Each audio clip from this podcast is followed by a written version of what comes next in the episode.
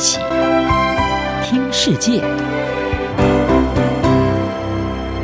欢迎来到一起听世界，请听一下中央广播电台的国际专题报道。缅甸军方在二月一号发动军事政变，人民的反抗声浪也持续不断的升高，而缅甸所属的东南亚国家协会在这当中扮演着非常重要的调停角色。但是，东协能不能够成功的调停这场危机，克服内部的差异，将会是成功的关键。缅甸在二月一号爆发军事政变，几个星期以来，全缅甸的情况可以说是动荡不止。而全国各地也都可以看到反军方夺权的街头抗争，不管是医界、教师界，还有公务人员等等，都发起了不合作运动，进行罢工，希望能够反抗军方统治。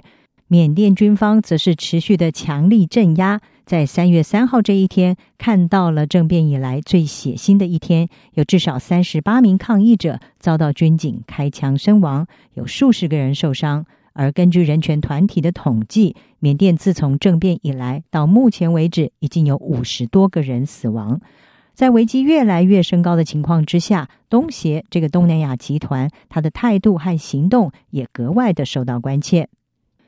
根据区域专家指出，东协成员国他们对于缅甸军方夺权态度其实是显得并不一致，这恐怕会进一步的削弱了这个东南亚十国集团，尤其是东协在区域的和平跟稳定上过去所扮演的中心角色。东协目前是由印尼的外长勒特诺他来领导这个集团，跟缅甸的军方对话。并且进行调停，但是尽管东协向来声称在亚洲的外交领域上是占据中心位置，对于区域危机的处理，其实经常显得迟缓。外交家杂志的分析报道是说，这一来是因为东协集团它的运作机制遵循的是所谓的共视决原则，也就是说，任何一个成员国都可以否决这个集团的行动。此外，对于成员国内部事务，如果有任何介入意味的决策，都会让东协非常的敏感。而东协内部的这些差异，其实在先前在对中国扩张方面就已经显示出他的态度来。泰国朱拉隆功大学的安全以及国际研究中心主任蒂提南，他在二月二十六号在《曼谷时报》上就撰文分析，缅甸的政变危机已经成为东协内部的一个新的断层线。在这之前，中国在区域的扩张行动就已经在地缘政治上把东协内部划出了显著的区分。而蒂提南就指出，东协内部的差异就在中国的问题上展现出类似的模式。北京近年来在南海接连的进行扩张，在这个有主权争议的海域建造了多个人造岛礁，同时也对周边的海域声称是拥有主权的。对此，东协内部越集权的国家，譬如柬埔寨还有寮国，就对中国是采取比较宽容的立场。但是越南是一个例外。事实上，河内和北京在地缘政治还有经济上，长久以来是处于对立的状态。对于中国执意要在湄公河上游地区新建水坝，垄断水源，让河内当局更是非常的不满。在缅甸政变之前，翁山苏姬政府执政之下的缅甸跟中国的关系是持续升温的。而对中国来说，它需要缅甸丰富的自然资源，还有连通印度洋的战略地理位置。对缅甸来说，它北部的边界地区和平也不能够少了北京的合作。而在政变演变成现在的血腥镇压之后，东协要怎么样来插手，其实是非常困难的一件事。东协内部的差异就在这一次的缅甸军方夺权之后，可以说是更加的深化还有复杂化。不过，东协它没有置身事外的余地，主要是因为缅甸军方所发起的政变如此的赤裸，完全无视缅甸在去年十一月国会大选由翁山苏姬所属的全国民主联盟获得压倒性胜利的结果。而且任意的拘捕民选领袖，进行血腥镇压，因此东协至少必须要进行区域损害控制。带领东协进行调停的印尼外长勒特诺，他在先前就表明态度说，什么都不做不是一个选项，东协不会袖手旁观。印尼事实上在一九九八年结束军事统治，走向民主化，因此也被认为是最适合担任这一个调停的角色。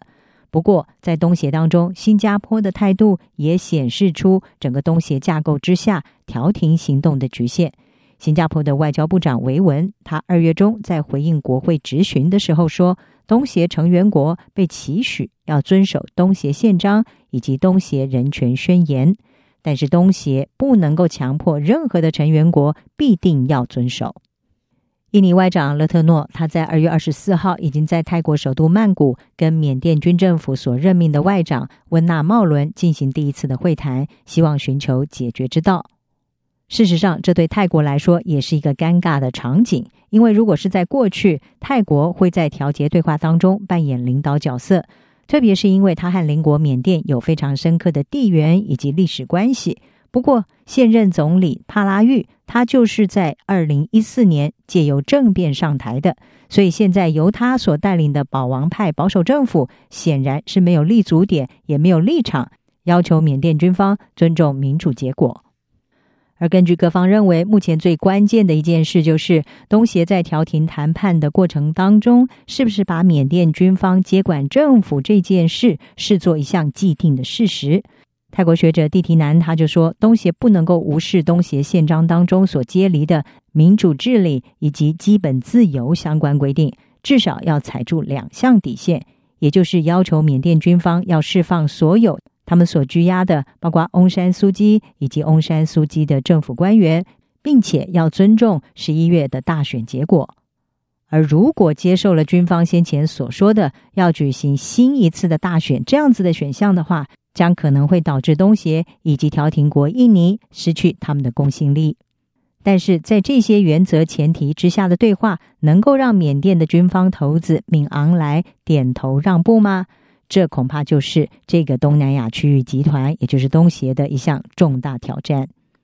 外交家杂志的东南亚编辑史坦吉欧他分析，有鉴于东协进行调停的政治意愿。以及经常展现出的创新外交手段，东协不是没有可能在缅甸召开会议，但是问题就在于，在这个时机到来的时候，在东协内部很多的立场差异之下，东协的共视觉机制有没有可能成为阻挡的障碍？以上专题由央广编译，张雅涵撰稿，海青青播报，谢谢您的收听。